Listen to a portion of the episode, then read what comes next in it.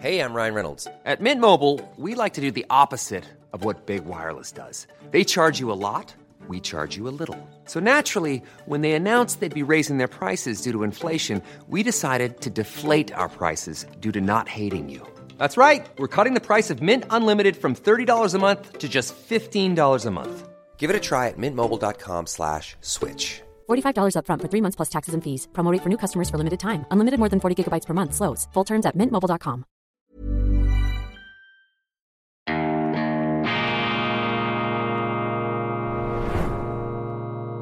Diese Ausgabe von Weltwoche Daily wird Ihnen präsentiert von Kibun, dem Schweizer Pionier für gesundes Gehen und Stehen. Grüezi miteinander, ganz herzlich willkommen und einen wunderschönen guten Morgen, meine sehr verehrten Damen und Herren, liebe Freunde. Ich begrüße Sie aus Bern in den frühen Morgenstunden, die Aare-Stadt, noch im Tiefschlaf. Sie sind bei Weltwoche Daily, schweizerische Ausgabe, unabhängig, kritisch, gut gelaunt am Mittwoch, dem 1. März 2023. Vorfreude herrscht. Morgen erscheint die neue gedruckte Ausgabe der Weltwoche mit dem Interview Viktor Orban, der ungarische Ministerpräsident, philosophiert über den Krieg, über Frieden, über Momente der Verzweiflung, das, was ihm Hoffnung gibt. Und er verschafft ihnen Einblick in ein, zumindest aus meiner Sicht, fundiertes, liberal-konservatives Weltbild Viktor Orban für mich einer der Hoffnungsträger in der europäischen Politik und so gesehen auch ein Beleg für die These, siehe, die Welt ist nicht verdammt. Wir sind ja umstellt, wir sind umzingelt von Schlagzeilen und auch äh, die Gefühle verbreiten sich in uns.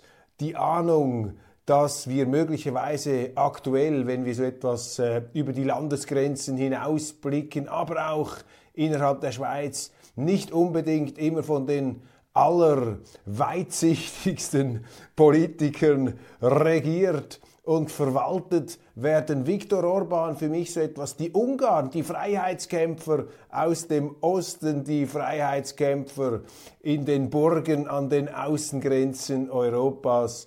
Immer wieder interessant und bereichernd und äh, morgen dann also das äh, große Interview, das ich mit Viktor Orban in Budapest führen durfte.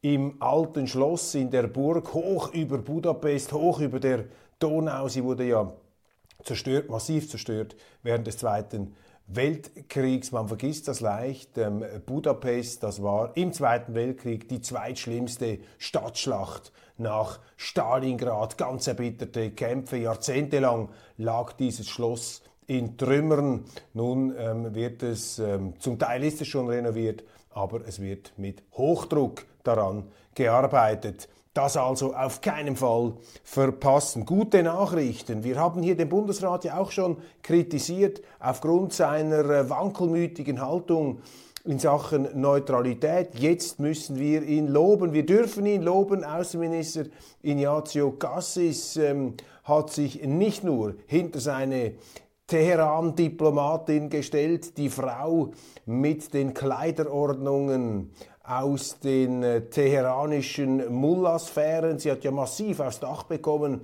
vor allem auch von den linken Medien, von jenen Medien, die sonst überhaupt kein Problem haben, die äh, muslimische Kultur flächendeckend in der Schweiz zu importieren. Wenn sich aber ein Schweizer im Ausland an die Gepflogenheiten des Gastlands hält, dann ist das äh, kein Problem. Wenn sich hier die Ausländer über die Gepflogenheiten der Schweiz hinwegsetzen, dann ist das kaum eine Zeile wert. Da sehen Sie die verschobenen Wertmaßstäbe. Gassis hat sich dahinter gestellt und ich sage, meine Damen und Herren, ich sage, es gibt eine unterschätzte Softpower der Kleider. Man kann zum Teil mit äh, Kleidern diplomatische Erfolge erzielen. Vielleicht schafft es die Schweizer Botschafterin sogar mit ihren ähm, Dresscodes so etwas wie Goodwill zu schaffen und ähm, tatsächliche Durchbrüche und Erleichterungen zu erzielen bei äh, Menschenrechten, bei Fragen, die ähm, hier die Iran-Kritiker massiv beschäftigen. Ich habe ja ein historisches Beispiel gestern angefügt aus dem Mittelalter, Friedrich II. von Hohenstaufen. In muslimischen Kleidern ist es ihm gelungen, ohne Militärgewalt Jerusalem gefallen durch äh, Saladin zurückzuverhandeln. Er konnte die Christen wieder hineinverhandeln nach Jerusalem. Und ein wichtiger Faktor sollen damals ja, seine Kleider gewesen sein. Das habe die Verhandlungspartner beeindruckt, dass hier ein christlicher Kaiser ähm, eine Respektsbezeugung äh, gemacht habe durch Kleiderordnungen. Respekt, Respektsbezeugungen, ganz wichtig im Umgang mit anderen Völkern. Ignazio Cassis also hier standfest hinter seiner Kollegin, hinter seiner Mitarbeiterin. Aber er hat sich auch durch etwas anderes hervorgetan, schon vor einigen Tagen. Ich habe das bis jetzt noch nicht erwähnt. Und zwar hat Ignazio Cassis ausdrücklich gelobt, unser Außenminister, den Friedensplan der Chinesen in Sachen Ukraine.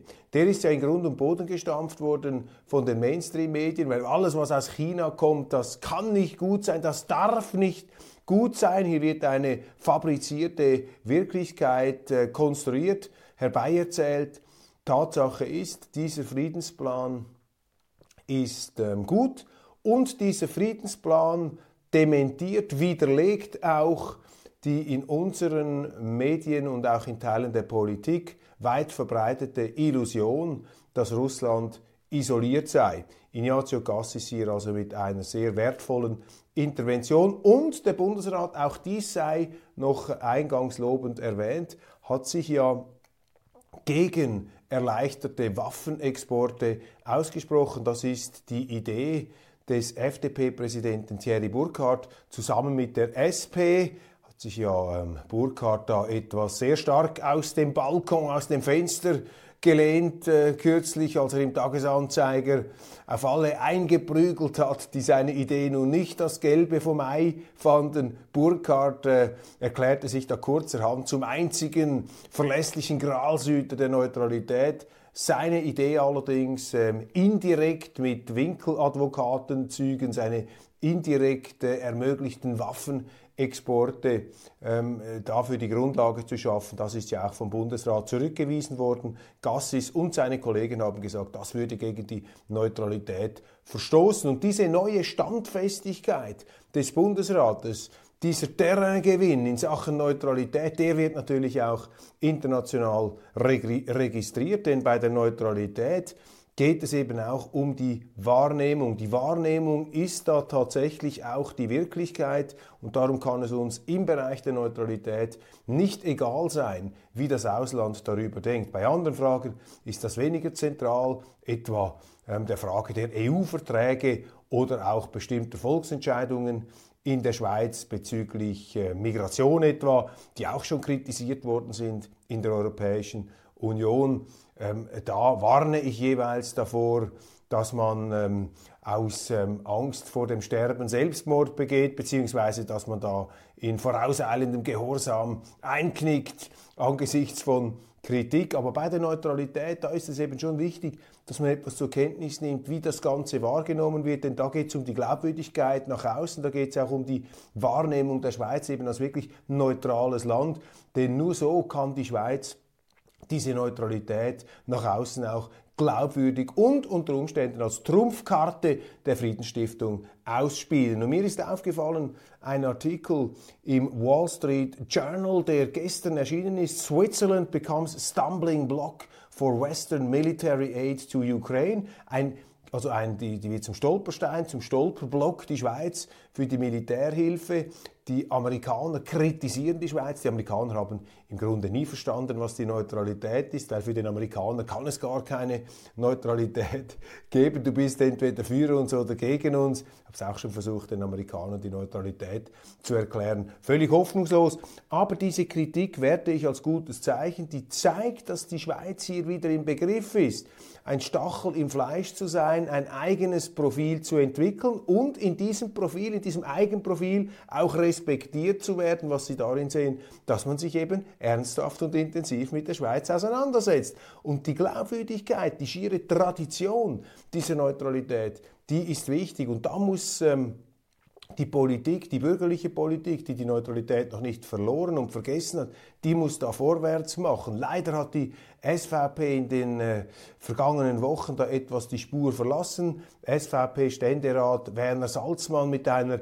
unzeitgemäßen ähm, Intervention. Er hat ja die Perspektive geöffnet, man möge doch unter bestimmten Umständen Waffenexporte erleichtern, ermöglichen. Die Motive mögen da stimmen, aber das hat Verwirrung erzeugt und deshalb ist es ähm, wohltuend, dass die größte Schweizer Partei ja kürzlich an einer äh, Fraktionssitzung in Betznau wo sie auch ähm, Atomkraftwerke angeschaut haben, Kernkraftwerke, um hier die Technologieoffenheit zu demonstrieren in der Energiefrage.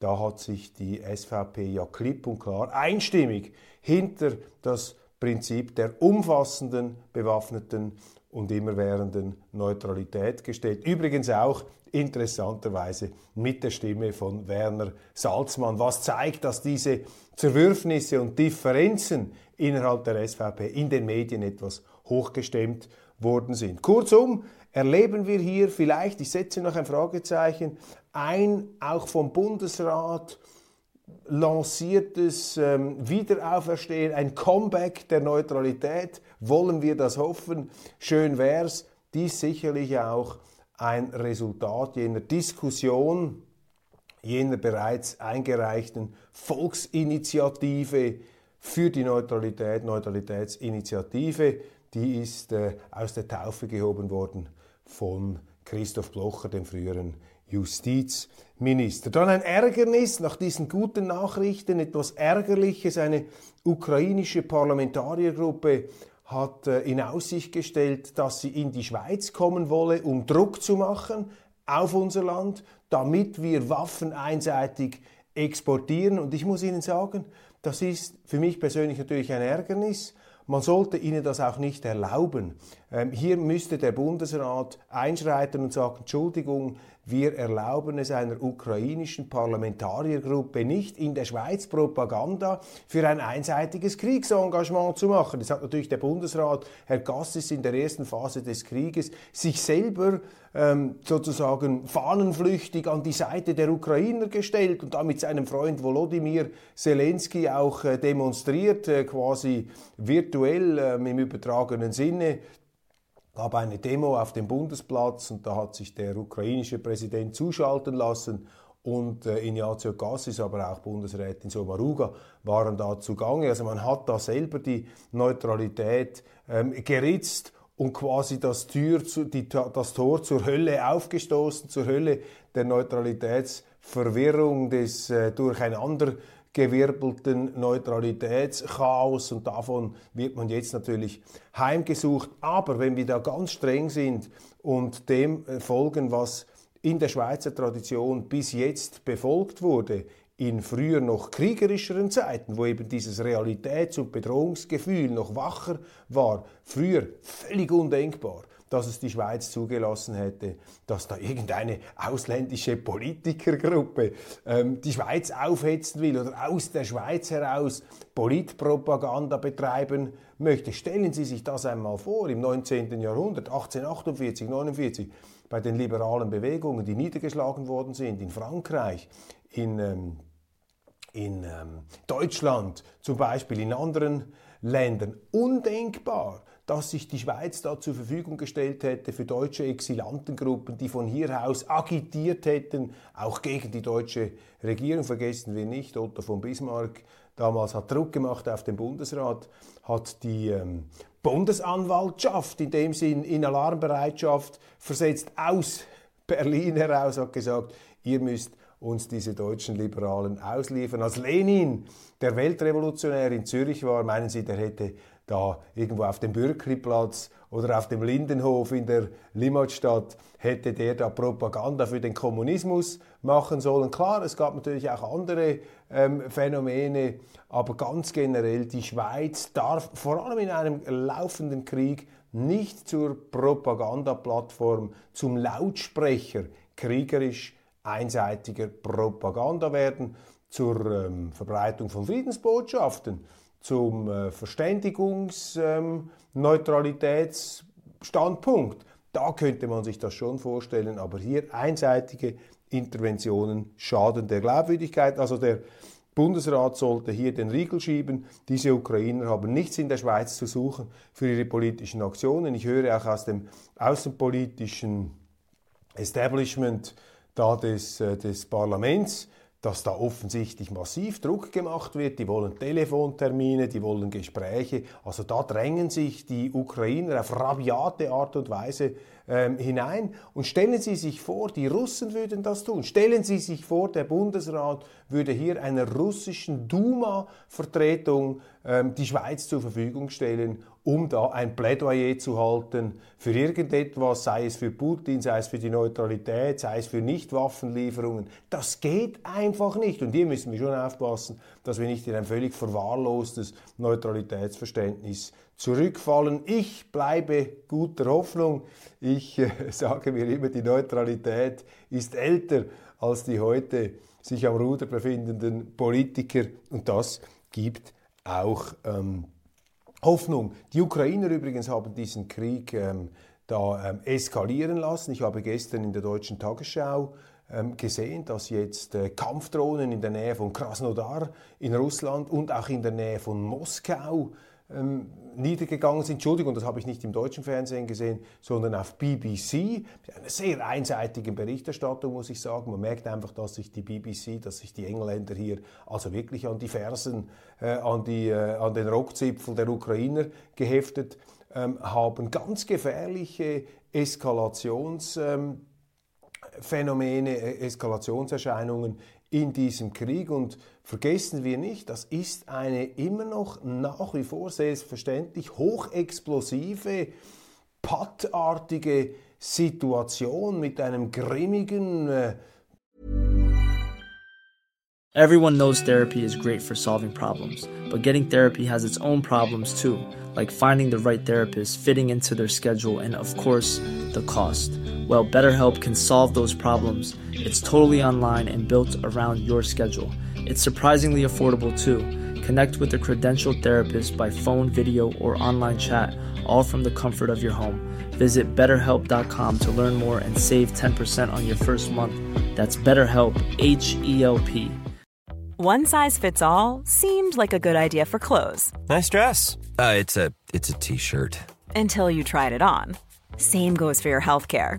That's why United Healthcare offers a variety of flexible, budget friendly coverage for medical, vision, dental, and more. So, whether you're between jobs, coming off a parent's plan, or even missed open enrollment, you can find the plan that fits you best. Find out more about United Healthcare coverage at uh1.com. That's uh1.com. Zeitlupenvormarsch der Russen ebenso erbitterter Gegenwehr der zusehends ausblutenden Ukrainer, daneben die Appelle aus Kiew, die ganze Welt möge sich da einmischen, sich hinter die Ukraine stellen. Hier haben unsere Politiker ganz klar, und das unterstreicht auch Viktor Orban in unserem Interview, hier haben doch die europäischen Politiker, wo sind sie eigentlich? Gibt es die noch? Hier haben die europäischen Politiker ganz klar die Verantwortung, ähm, diesen Krieg einzuhegen und nicht einfach eskalieren zu lassen. Heute, äh, Entschuldigung, heute im äh, Nationalrat eine Diskussion noch in einem ganz anderen Bereich. Wir verlassen da etwas äh, den Krieg. Und zwar wird heute abgestimmt über die Kita-Förderung, über die Kindertagesstätten, die Kinderhorte. Da möchte vor allem die Linke und aber eben auch Teile der Mitte bis weit ins freisinnige Lager. Sie möchten 770 Millionen Franken zur Verfügung stellen für ähm, Sponsoring, für Subventionen des, der außerfamiliären Kinderbetreuung. 60 Millionen soll direkt als Förderung an diese Kindertagesstätten gehen, 710 Millionen an die Familien durch Vergünstigungen. Also hier wird vom Staat flächendeckend ähm, die ähm, Fremdbetreuung fremdfinanziert auf Kosten der Steuerzahler. Und diese äh, Diskussion wird natürlich geführt. Die meisten Zeitungen sind dafür. Sie stellen sich da glühend dahinter. Ich habe eine ganz andere Auffassung. Ich finde das total falsch, weil hier werden schweizerische Grundwerte ausgehebelt aus meiner Sicht. Was sind schweizerische Grundwerte? Freiheit und Eigenverantwortung. Es braucht einen Staat, aber einen möglichst kleinen Staat. Der Schweizer will keinen erdrückenden Staat. Wir möchten nicht vom Staat geführt und ferngesteuert werden. Wir möchten die Lebenslasten selber tragen. Außer jene, die das wirklich nicht können, die sollen aufgefangen werden. Das hat sich komplett ähm, jetzt für schweizerische Verhältnisse ins Gegenteil verdreht. Wir haben einen auswuchernden Staat, der immer mehr Geld zum Fenster hinauswirft. Man kann sich da anders ähm, sagen und entsprechend natürlich gezwungen ist, immer mehr Geld abzusaugen bei steigenden Schulden ähm, aus dem privaten Sektor. Und diese Kita-Betreuung ist eine philosophische Grundfrage. Da geht es nämlich darum, ob man den Staat ob man die Familie verstaatlichen oder teilverstaatlichen lassen will oder eben nicht. Und das ist genau, was hier vorangetrieben wird. Hier werden die Familien staatsabhängig gemacht, es werden Anreize geschaffen, dass man die Kinder in äh, staatliche Erziehungsobhut verschiebt, also wie früher in sozialistischen Gesellschaften. Ich lehne das ab. Für mich ist eine Familie, die Gründung einer Familie ein zutiefst eigenverantwortlicher Entscheid, und zwar auf der Basis von Freiwilligkeit. Freiwilligkeit schon bei der Heirat. Ein Mann, eine Frau kommen zusammen. Sie müssen sich die Frage stellen, können wir es uns leisten, Kinder zu haben? Können wir den Lebensunterhalt finanzieren? Wenn wir in der Lage sind, das zu tun, können wir Kinder zeugen und so Gott will, ähm, werden diese Kinder auch geboren und werden sie auch gesund geboren und dann hat die Familie diese Lebenslasten zu tragen. Und mit dieser Kita-Fremdfinanzierung auf Kosten der Steuerzahler, Sie müssen ja dann irgendjemandem das Geld wegnehmen, letztlich der Wirtschaft, da wird eine Staatsabhängigkeit hineingezogen, die ich ablehne. Diese Kita-Hilfe macht die Familien staatsabhängig. Sie macht sie zu Süchtigen von Staatsgeld, von Steuergeldern, von Fremdfinanzierung. Die Linken wollen damit natürlich auch das Debakel ihrer Migrationspolitik entschärfen. Sie öffnen die Grenzen, lassen immer mehr Leute hinein, auch aus dysfunktionalen Familien. Und hier geht es darum, sozusagen ein ganz großes Selbstbedienungsbuffet hinzustellen, damit sie diese Zuwanderer, die dann in zehn Jahren vielleicht eingebürgert sind, als eine Art Reserveheer von Wählern aufbauen können. Und damit verlieren wir die Schweiz, meine Damen und Herren. Damit geben wir aus der Hand, was die Schweiz ausmacht. Und das ist äh, eine tiefe Überzeugung von mir, dass die Schweiz eben auf Grundwerten wie Freiheit und Eigenverantwortung beruht. Streit um Neutralität verschärft sich. Die Schlagzeilen, Referendumsdrohung gegen indirekte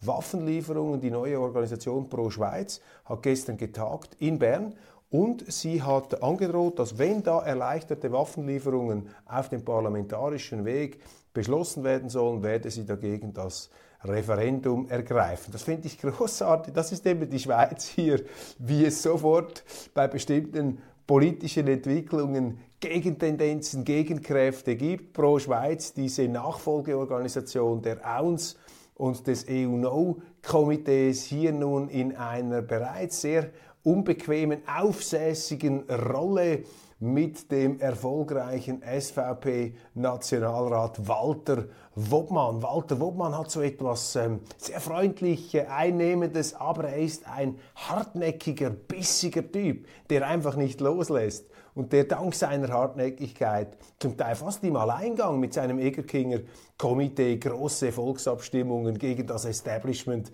gewonnen hat. Walter Wobmann so etwas wie ein Freiheitsheld vor mir hinter der Bundeshauskuppel, die Verkörperung all dessen, was in der Schweizer Politik gut und gesund ist. Walter Wobmann hier also als äh, ja bissiger Verfechter und Verteidiger unserer Neutralität. Dann ein melancholisches Thema, die Ballade der Credit Suisse, der Großbank, sie geht weiter. Die FINMA, die Finanzmarktaufsicht, erhebt schwerste Vorwürfe gegen ähm, das Zürcher Institut. Geht um diesen Fall Greensill. Da haben sie viel Geld verloren, sind sie einem Scharlatan auf den Leim gekrochen. Die Banker, ist halt immer das Problem, die Banker sitzen zu nahe am Geld und das Geld hat eine Verführungswirkung und der Mensch ist verführbar und ich glaube, sie haben schon, das darf man aus der Distanz sagen, gröbere Führungsdefizite gehabt. Und jetzt also hier schreitet äh, geradezu handgreiflich brutal die FINMA ein. Sie möchte auch eine Aufsichtsperson in die Bank hinein delegieren. Das wird natürlich generell bejubelt in den Medien. Ich sehe das kritisch. Ich sehe es deshalb kritisch, weil äh, das nie gut ist, wenn eine Aufma Finanzmarktaufsicht hier geradezu exekutiv sich in die Führung einer Bank einmischt. Wir haben das gesehen aufgrund der Finanzkrise. Diese FINMA, die Finanzmarktaufsicht, führt heute faktisch die Banken. Die Banken sind kein unabhängiger Faktor im Staat mehr, natürlich weil sie auch too big to fail sind, weil sie Staatsgarantien haben in bestimmten Bereichen. Da übernimmt der Staat das Kommando und dadurch fehlen die Banken auch als ähm, unabhängige politische Akteure und jetzt also hier diese Verstaatlichung wird vorangetrieben nach den Familien, nun auch die Bankenverstaatlichung. Ein Durchbruch zwischen Serbien und Kosovo offenbar.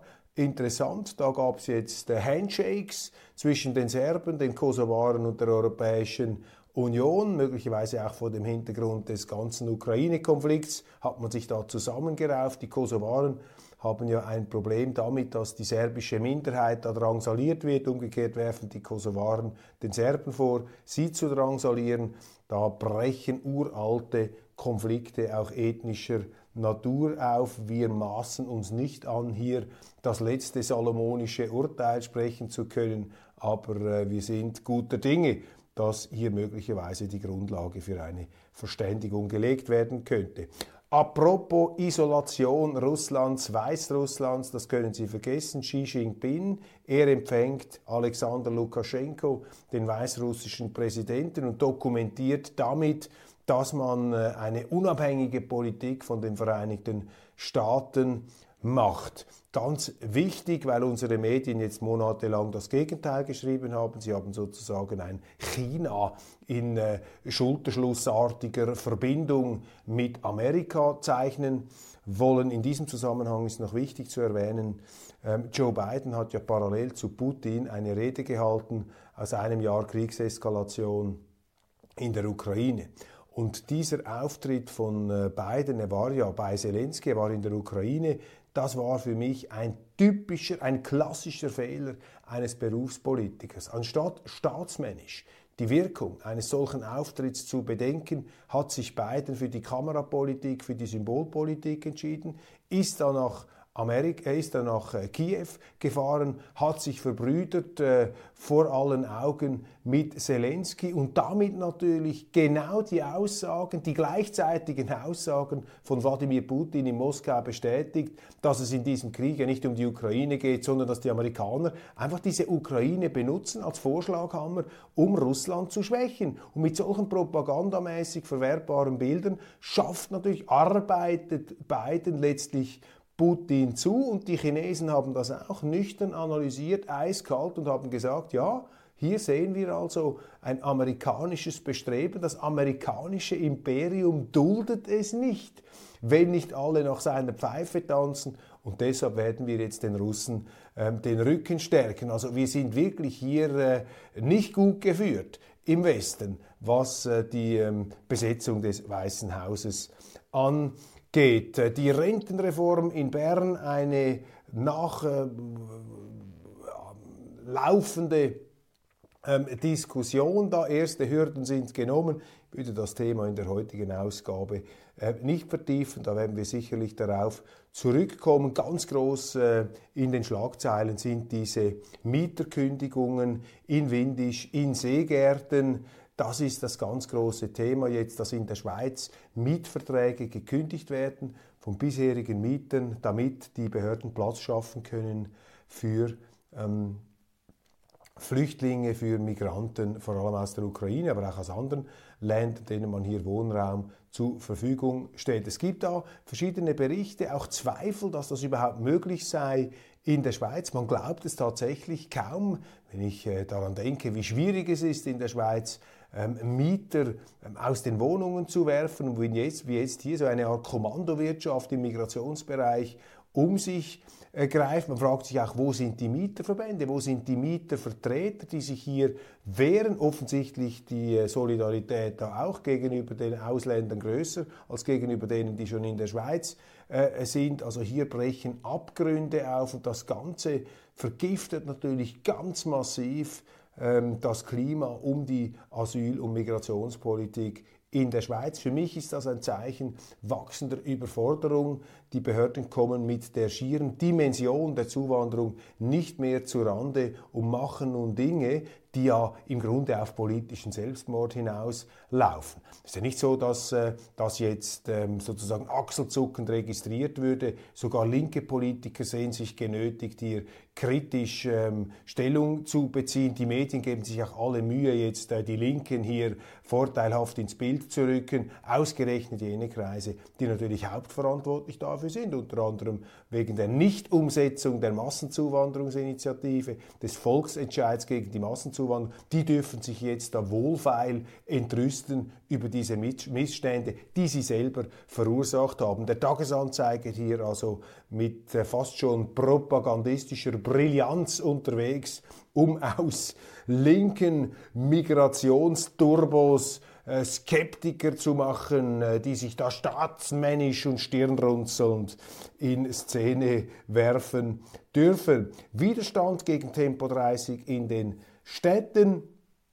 Über die Filme haben wir gesprochen und auch das ist erwähnenswert, eine interessante Studie des IWP-Instituts aus Luzern mit Professor Christoph Schaltecker, ein ganz äh, faszinierendes äh, Forschungsinstitut, ähm, eine Universität in Luzern, der Wirtschaftspolitik stärker zugewendet. Äh, das, was vernachlässigt wird in vielen Universitäten, das machen die Luzerner hier, Professor Schaltecker, auch René Scheu, der frühere äh, Feuilleton-Chef der NZZ, ist da dabei. Sie haben einen prominenten Beirat mit Lars Feld, dem bedeutenden deutschen Ökonomen Neil Ferguson, Hans-Werner Sinn und andere. Und die haben jetzt eine hochinteressante Studie gemacht. Sie haben nämlich ein Plädoyer gehalten für Freihandelsverträge. Und das deckt sich eins zu eins mit meinem Editorial von morgen Donnerstag. Ich beobachte mit großer Sorge, wie der äh, Freihandel ähm, abgebrannt wird derzeit, wie die einstigen Minnesänger des Freihandels und der sogenannten Globalisierung,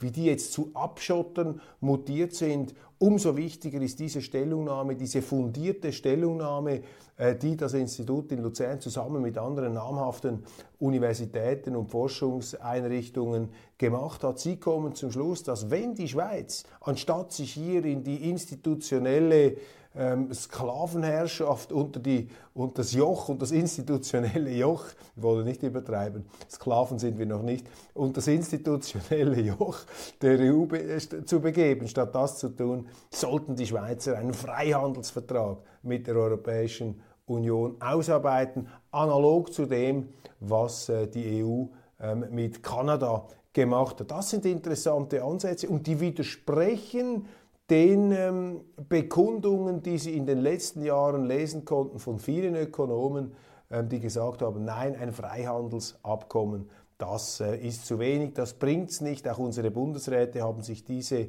Propagandalinie allzu widerstandslos zu eigen gemacht. Ich finde das toll, wie dieses Institut hier, das ja auf private Initiative hin entstanden ist von Schweizer Unternehmen, nicht zuletzt der äh, Schindler ähm, ähm, Niki Schindler, der Unternehmer, der sehr erfolgreiche, weltweit tätige Unternehmer, hat hier eine wichtige Rolle gespielt. Und jetzt scheint sich hier wieder so etwas wie eine Debatte abzuzeichnen in diesem Bereich. Das finde ich äh, fantastisch. Freihandelsabkommen Schweiz-EU bringt Wohlfahrtsgewinne, schont Souveränität. Wir werden sicherlich darauf noch zurückkommen können. Mallorca versinkt im Schnee. Eine interessante Nachricht, die wir auch noch gehört haben. Und vielleicht noch eine Jubelmeldung zum Schluss. Die Schweizer Eishockeyspieler in der NHL, in der National Hockey League, ähm, sind wirklich angekommen. Jetzt das Thema dieser äh, Traumvertrag von Timo Meyer, dem Schweizer Stürmer, der jetzt zu den New Jersey Devils wechselt. Zu den New Jersey Devils, wo einst der russische Wunderverteidiger Slava Fetisov tätig war, kurz nachdem der eiserne Vorhang im Eishockey den kufennahen Kreisen gefallen ist. Timo Meyer jetzt zusammen mit Nico Hischier, dem Walliser äh, Superstar, sie sind jetzt prägend hier bei den New Jersey Devils. Und ich als alter Eishockey-Fan aus Kloten, äh, das, äh, da wird es mir warm ums Herz, denn das ist wirklich ein Ausdruck der enormen Entwicklung, die da stattgefunden hat im Schweizer Hockey, wie jetzt eben da NHL-Cracks aus unserem Land, nicht einfach nur theoretisch in äh, möglichen Transferlisten auftauchen, sondern tatsächlich auf dem Eis Maßstäbe setzen und dann auch sehr viel Geld verdienen. Das mögen wir Ihnen herzlich gönnen. Timo Meyer, einer jener Stars in Übersee, auf die wir stolz sein dürfen als Schweizer, auch dann, wenn sie jetzt nicht ein ganz großer Eishockey-Fan sind. Und was mir am Eishockey eben besonders gefällt, da haben wir nicht so dieses verhätschelte, verzärtelte Superstar-Klima wie im Fußball. Das ist für mich eine zu süßliche Atmosphäre. Auch von den Medien her wird ein Heiligenkult aufgefahren. Beim Eishockey geht es bodenständiger zu, nüchterner, schweizerischer und äh, das imponiert, das gefällt mir. Meine Damen und Herren, das war's schon von Weltwoche Daily, die andere Sicht, Schweizer Ausgabe. Ich werde mich jetzt schleunigst in die internationalen Nachrichten vertiefen und hoffe, dass natürlich auch unsere zweite halbe Stunde hier äh, sich noch zu Gemüte führen werden. Andernfalls sehen wir uns dann morgen wieder am Donnerstag. Da darf ich Ihnen die neue Ausgabe der Weltwoche mit dem Viktor Orban Interview vorstellen. Immer wieder jede Woche ein Feuerwerk der Vielfalt. Ganz wichtig jetzt der unkonventionelle Journalismus, nicht Rechthaberei, sondern hoffentlich Inspiration, Denkanstöße und stets hier ein Fensterchen öffnen für die Meinungsvielfalt. Machen Sie es gut.